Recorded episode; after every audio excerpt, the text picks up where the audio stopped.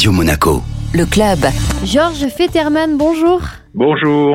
Vous êtes le président de l'association Arbre qui est partenaire du concours de l'arbre de l'année avec une belle récompense pour 2023 pour un olivier pas comme les autres tout près de chez nous à Monaco.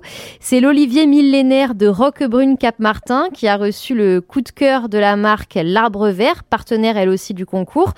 Pourquoi est-ce qu'on considère que cet olivier est un arbre remarquable? Oh, il en a tous les critères, toutes les caractéristiques. D'abord, il est très vieux. Vous savez, on dit l'olivier millénaire, mais on pense qu'il approche des 2000 ans. Et puis, quand on va le voir, on est impressionné par ses dimensions extraordinaires. C'est sans doute un des plus gros arbres de France. Puis moi, j'ajoute un critère auquel je suis très sensible, c'est que cet olivier continue à faire des olives. Ça veut dire quoi en botanique? Ça veut dire qu'il continue à faire des petits. On peut dire à l'espèce humaine, prenez-en de la graine, si je peux dire, parce que c'est vraiment extraordinaire euh, d'en arriver là. Et il est, il est toujours là, bien protégé maintenant par la commune de, de Roquebrune Cap-Martin.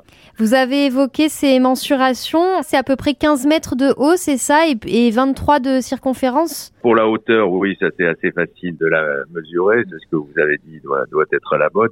Par contre, en circonférence, c'est impossible de l'estimer parce qu'il est appliqué contre un, un muret et donc on peut pas en faire le tour si on arrivait à en faire le tour, on obtiendrait, à mon avis, une vingtaine de mètres. Ce qui en ferait, en plus d'être le plus vieil arbre de France, peut-être le plus gros aussi. Donc, euh, toutes les caractéristiques d'un arbre absolument remarquable. Cet olivier, il pousse donc euh, sur un mur de pierre. Ça aussi, c'est très particulier. Oui, alors c'est difficile de reconstituer son histoire. On ne saura jamais ce qu'il en est. On a l'impression de deux ou trois oliviers très très vieux dont le tronc euh, aurait fusionné. Et en tout cas, maintenant, il s'appuie sur ce mur et euh, bah, il appartenait autrefois à un propriétaire privé qui a fait don de l'espace à la commune. Ça le rend facile à observer. Vous savez, les, gens pensent toujours qu'il faut aller euh, en Afrique voir les baobabs ou bien en Amérique voir les séquoias pour voir des arbres extraordinaires. L'olivier de Roquebrune Cap Martin fait partie de ces arbres extraordinaires. Allez, utilisons les grands mots. Au, au niveau mondial, hein, on a parmi les, les, arbres les plus incroyables de la planète. On peut l'observer euh, en toute quiétude. Il ne risque rien cet olivier, mais à un moment au XXe siècle, il a bien failli être coupé.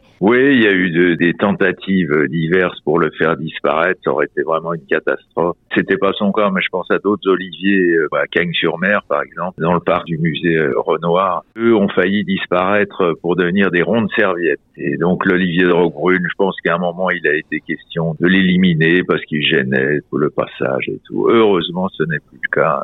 Et maintenant, euh, il est protégé au niveau municipal et le fait d'avoir le prix coup cœur du concours euh, à l'initiative de l'arbre vert et du concours l'arbre de l'année va être un renfort pour continuer à le protéger, ce que fait très bien la commune. Justement, votre association Arbre a pour vocation de protéger les arbres les plus remarquables du patrimoine français. Ça passe donc par ce type de concours? Ce sont deux démarches différentes mais qui convergent, c'est le cas de le dire pour celui-là.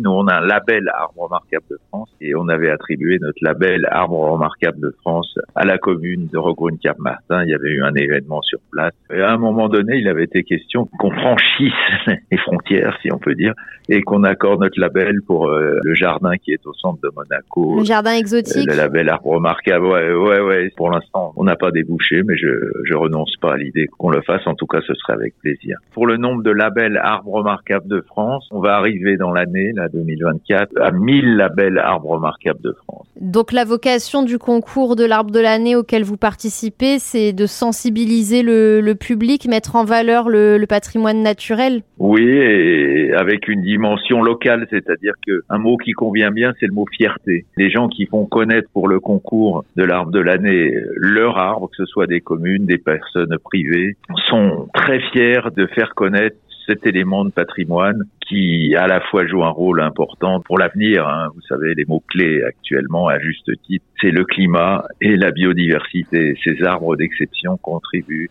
forcément à jouer un rôle important dans ces deux domaines. Donc un concours comme l'arbre de l'année est un moyen de mettre en valeur ces porteurs d'avenir que sont les arbres. Donc on rappelle que cet olivier euh, qui probablement a 2000 ans, environ 2000 ans, on peut le voir euh, près du village de Roquebrune-Cap-Martin sur le chemin de Menton. Vous-même, vous l'avez observé à plusieurs reprises, si j'ai bien compris. Oui, j'y suis allé plusieurs fois. Ceux qui veulent y aller, c'est facile. Hein. il faut monter au vieux village et là, c'est fléché, descendre à pied tranquillement, surtout pas en voiture. Donc, stationner sur les parkings de, de la commune, mais en haut, hein, j'insiste bien, c'est dans le vieux village. Et suivre les panneaux, il y a marqué Olivier millénaire. Et on est estomaqué quand on découvre euh, cet art monumental. Georges Fetterman, merci beaucoup. Ben, merci de votre accueil, merci de votre gentillesse et puis longue vie à l'Olivier. Au revoir. Au revoir.